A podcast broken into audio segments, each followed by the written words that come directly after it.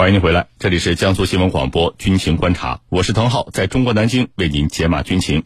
今天的军情观察节目，我们邀请到的两位军事评论员分别是军事专家陈汉平和军事专家袁周，来关注另外一条消息。美拟向乌提供爱国者导弹，为什么以前不想给的，现在突然松口了呢？军情观察为您详细解读。据《环球时报》报道，美国有线电视新闻网近日援引三名美国官员的话说。拜登政府正在敲定向乌克兰提供爱国者防空系统的计划。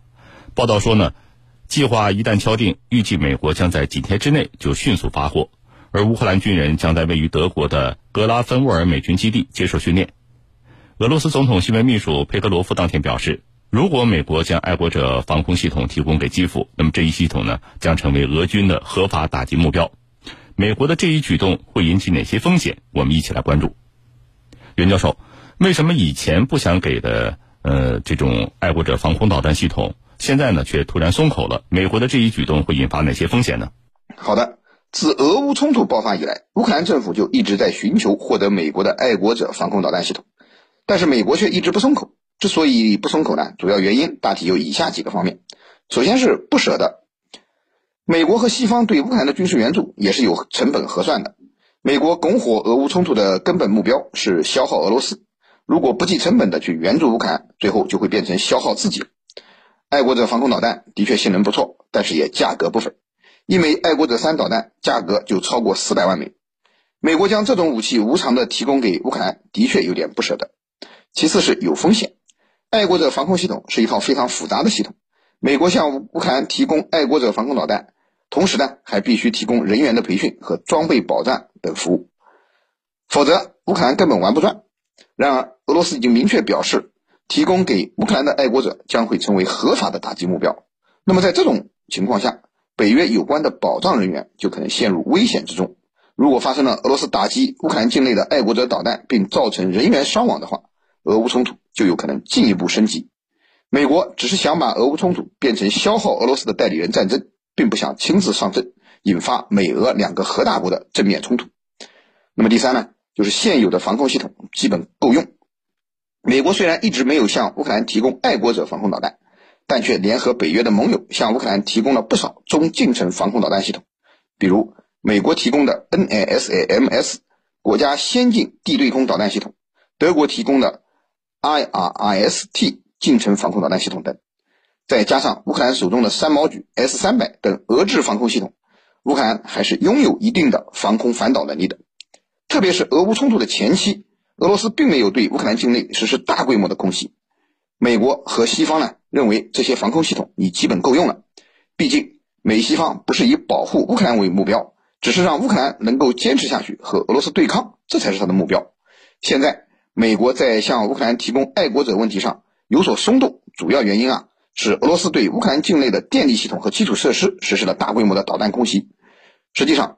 西方目前提供给乌克兰的防空系统并不具备反导能力，拦截诸如巡飞弹、无人机和一些飞行速度较低的巡航导弹尚且够用，但是要应对弹道导弹就明显不足了。乌克兰目前拥有的防空导弹系统中，也只有少数经过升级的苏联时代制造的 S-300V 防空系统具有一定的反导能力，所以才不断的向美国喊话，要求获得爱国者防空导弹。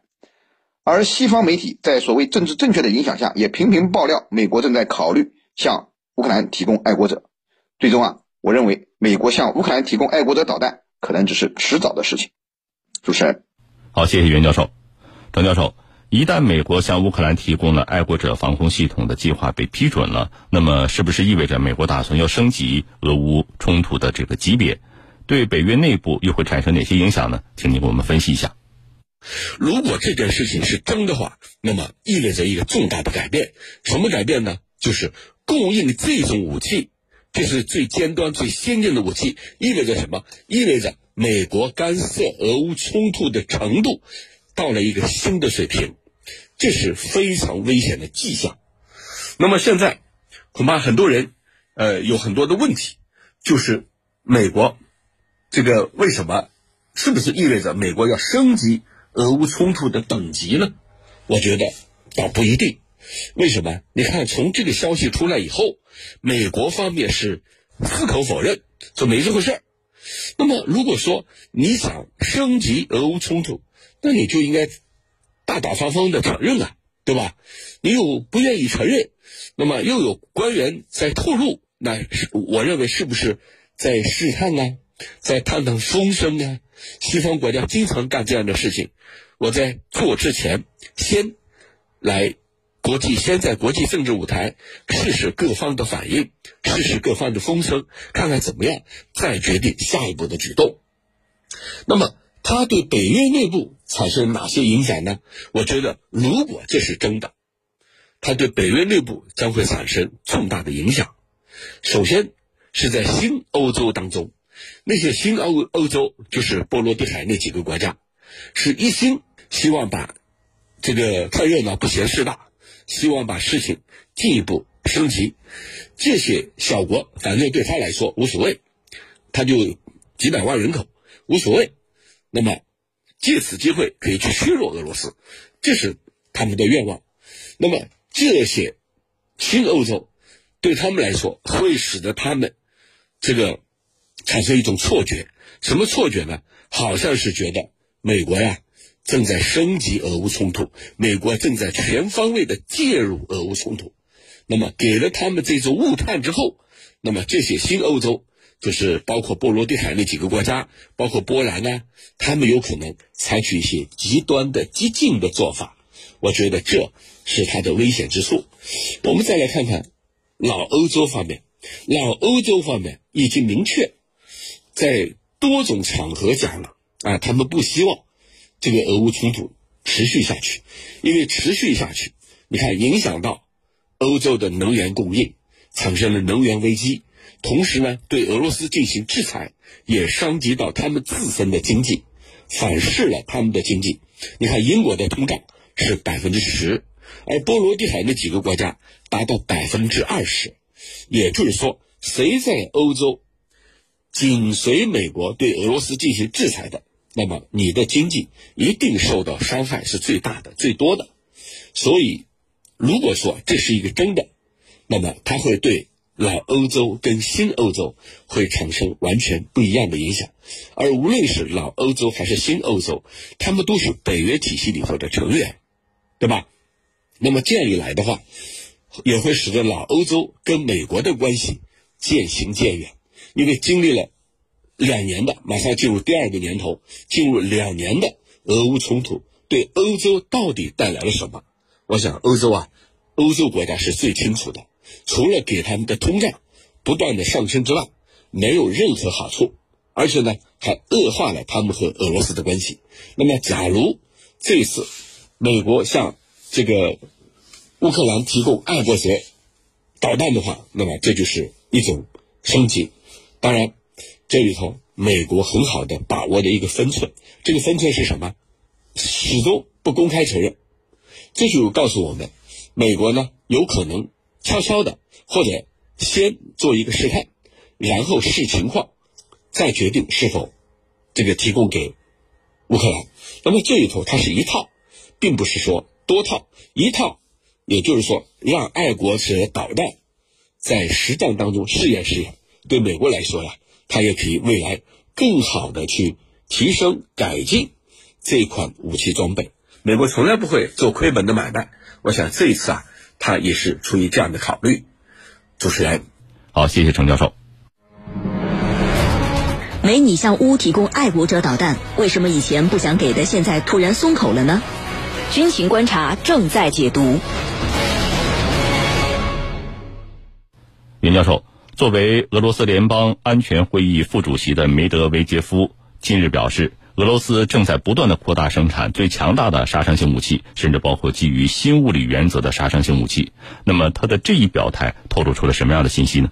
好的，俄罗斯联邦安全会议副主席梅德韦杰夫表示，俄罗斯正在不断扩大生产最强大的杀伤性武器，包括基于新物理原则的杀伤性武器。虽然他并没有说明这个基于新物理原则的杀伤性武器具体是什么类型的武器，但是人们很容易和当前俄罗斯一直没有使用的核武器联系起来。所以啊，他的这个表态，我认为透露了两个方面的重要信息：一方面是对西方的威慑。梅德韦杰夫的这番表态，明显是在警告西方不要继续拱火俄乌局势，否则会后果严重。实际上，由于乌克兰已经攻击了俄罗斯境内的目标，这使得俄罗斯实际上已经可以开启使用核武器的窗口了。因为按照俄罗斯使用核武器的原则，有外来入侵者袭击俄罗斯本土目标，就是俄罗斯使用核武器的一个重要条件。俄罗斯总统普京在公开的会议上已经表示，俄乌冲突很有可能导致核战争的风险上升。如果乌克兰持续打算对俄本土目标进行攻击，那么这绝对会成为俄罗斯自卫的工具。当然，目前俄罗斯对外公开这些信息，表明还处于威慑阶段，是警告和吓唬的成分比较多。真的要使用核武器，其后果还是非常严重的。俄罗斯不到迫不得已，应该不会出此下策。另一方面，则表明应对西方大力提供军事援助下的俄乌冲突，俄罗斯已经没有更为有效的手段了。目前对俄罗斯而言，这场俄乌冲突真的有点骑虎难下的感觉。自俄乌冲突爆发以来，美国和西方就不断加大对乌克兰的军事援助力度。这样做的直接后果，就使得乌克兰不仅挺住了俄罗斯的第一波进攻，而且呢，还实施了有模有样的反攻。最近更是对俄罗斯境内的目标实施了无人机攻击。可以说啊，西方的援助是俄乌冲突无法结束的一个重要原因。乌克兰已经成为西方消耗俄罗斯的代理人战场。目前的战场形势已经表明，俄罗斯已经不可能尽快的解决战事。俄乌冲突已经陷入了长期化、复杂化的境地，大规模杀伤性武器已经成为俄罗斯唯一可以用来吓唬美西方的武器了。如果这一招还不灵，实际上俄罗斯现在已经没有什么可以制衡美西方向乌克兰提供大量军事援助的方法。毕竟战场上得不到东西，其他的地方也不可能得到。俄罗斯要想尽快结束这场冲突，要么在战场上取得决定性的胜利，要么承认失败，主动撤军，否则。仅靠雷声大雨点小的口头威慑是吓阻不了一心想让俄乌冲突持续下去、不严重削弱俄罗斯、不善罢甘休的美西方的主持人。好，谢谢袁教授。军迷时间，军迷时间。陈教授，美国的这个计划一公布啊，那么是不是就意味着美国国内对俄乌冲突的态度是有所转变的？为什么步子一下子会迈得这么大呢？好的，我倒觉得。并不意味着他有所转变，其实他一直在这么做。他比如说，美国向乌克兰提供的海马斯火箭弹，海马斯火箭弹恰恰是改变了这个俄乌冲突战场上的态势。我们还记得有一段时间，乌克兰啊能够斩首为攻，就是因为有了海马斯多管火箭炮，这种武器可以给对方造成致命性的打击。那么，美国把这套爱国者导弹能不能提供给乌克兰之后，能不能改变战场的态势？我倒觉得不见得。为什么？因为你这个爱国者导弹，你就一套系统，你用来干什么呢？用来防对方的无人机，还是对方的导弹？而人家俄罗斯是有高超音速导弹的，高超音速导弹，你的爱国者导弹根本没有办法拦。因为高超音速导弹可以突防现有所有的导弹防御系统，那你用这个有啥用呢？呃，充其量就是美国呀要试验试验，把它放在实战当中看一看，未来我做哪些提升。虽然美国始终咬住不松口啊，我没有我没有要提供啊啊，但是呢，这个我觉得更多的是在试探，如果。这个国际社会像这个老欧洲、新欧洲，特别是新欧洲，反应很积极的话，那不排除他通过波兰啊，或者通过其他地方向乌克兰提供这一套装备。那么这同时也会给乌克兰一种信心。这个信心是什么？就是你说的，会不会意味着在升级？虽然并不是在升级，但是给乌克兰觉得啊，你看我有了新的武器装备了，至少在心理上。有一种安慰啊！如果再持续打下去，指不定美国还会提供给我更多的、更新的武器装备。那么，也许乌克兰认为我要坚持下去，在这种情况之下，美国才会持续对我进行支持。那么，这还会产生这样一种负面的冲击和影响。主持人，好，感谢两位军事评论员的精彩解读。最新军情热点，我们将持续为您关注。以上就是本期军情观察的全部内容。我是代班主持滕浩。感谢您的收听。更多广播节目、优选音视频，请登录大蓝鲸 APP。好，听众朋友，我们明天同一时间再见。